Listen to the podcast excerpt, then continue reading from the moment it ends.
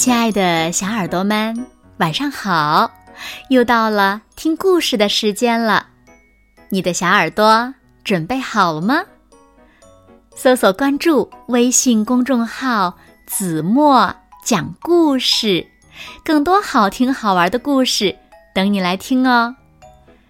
我是每天晚上为小朋友们讲故事的子墨姐姐。今天呀，我们要听到的故事呢，名字叫做《吃掉枕头的熊》啊！熊怎么把枕头给吃掉了呢？到底发生了什么事儿呢？让我们一起来从今天的故事中寻找答案吧。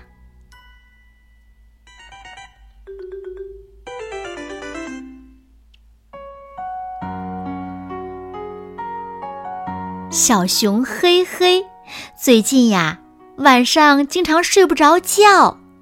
它整夜整夜的睁着眼睛，即使暂时睡着了，也会被自己的噩梦惊醒。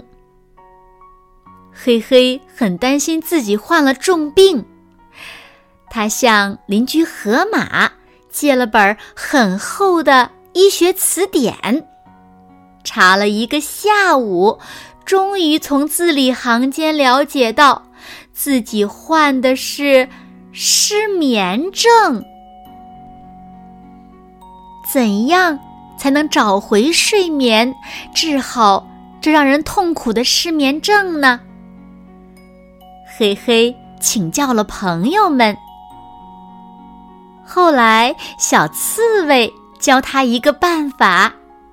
小刺猬说：“你每天躺在床上，不断的想自己爱吃的东西，一样一样想过去，想上十遍八遍。”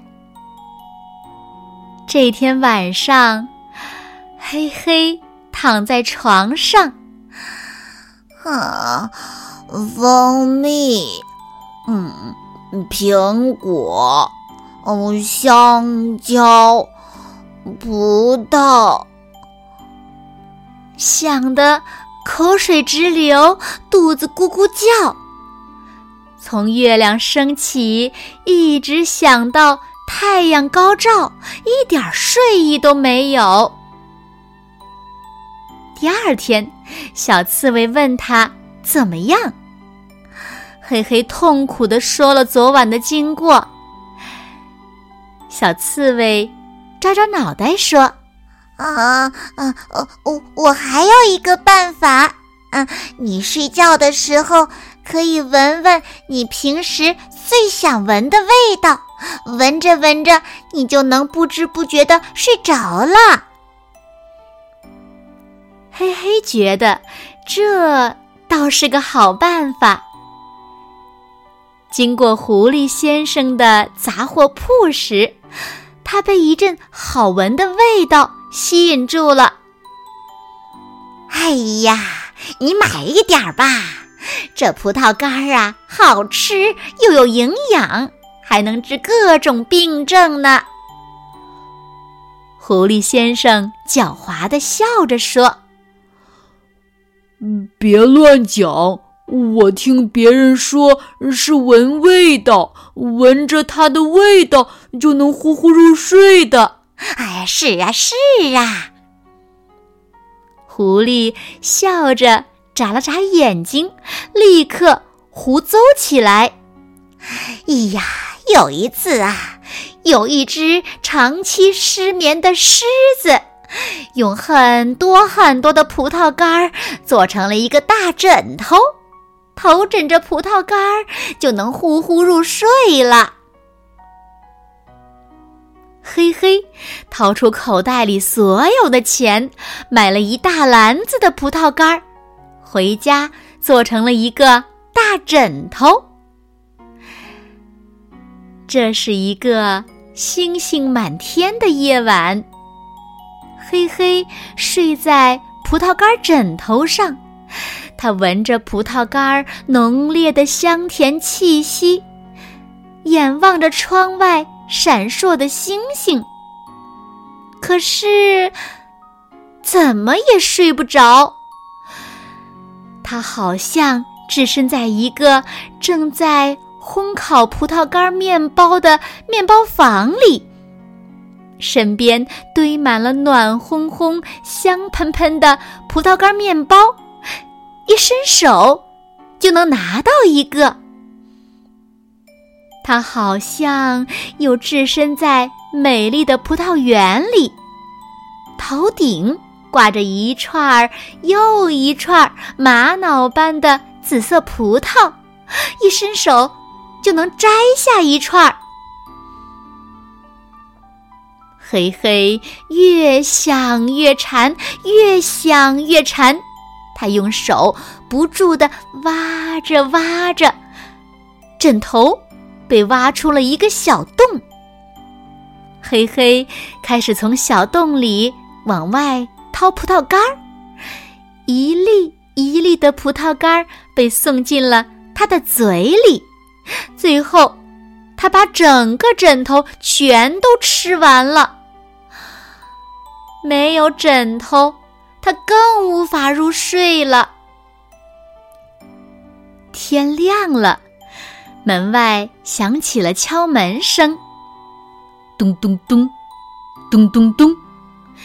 嘿嘿，打开门一看，是邻居河马先生。河马先生问嘿嘿：“看了医学词典，你找到了自己的毛病没有啊？”“ 啊，找到了。”嘿嘿，向河马先生说了他试过的各种办法。他摊摊手说：“我都失败了。”河马先生笑了起来。他说：“哈哈哈哈哈！我这儿有个办法，你一试准灵。一试准灵。是的。”你必须去犀牛先生家里借他那套医学大百科词典，那里有治好你这种病的最佳方法。去犀牛先生家得翻过一个山坡，嘿嘿，为了治好自己的失眠症，只好走一趟。当他从犀牛先生家里背来那一大套医学大百科词典的时候，已经是傍晚了。嘿嘿，累得满身是汗。奇怪的是，这天晚上，他还没有来得及翻阅那套厚厚的大词典，就倒在床上，呼呼的睡着了，一直。睡到大天亮呢。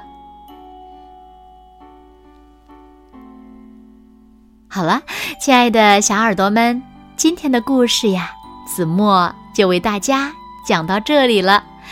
那小朋友们，嘿嘿吃掉的枕头里是什么呢？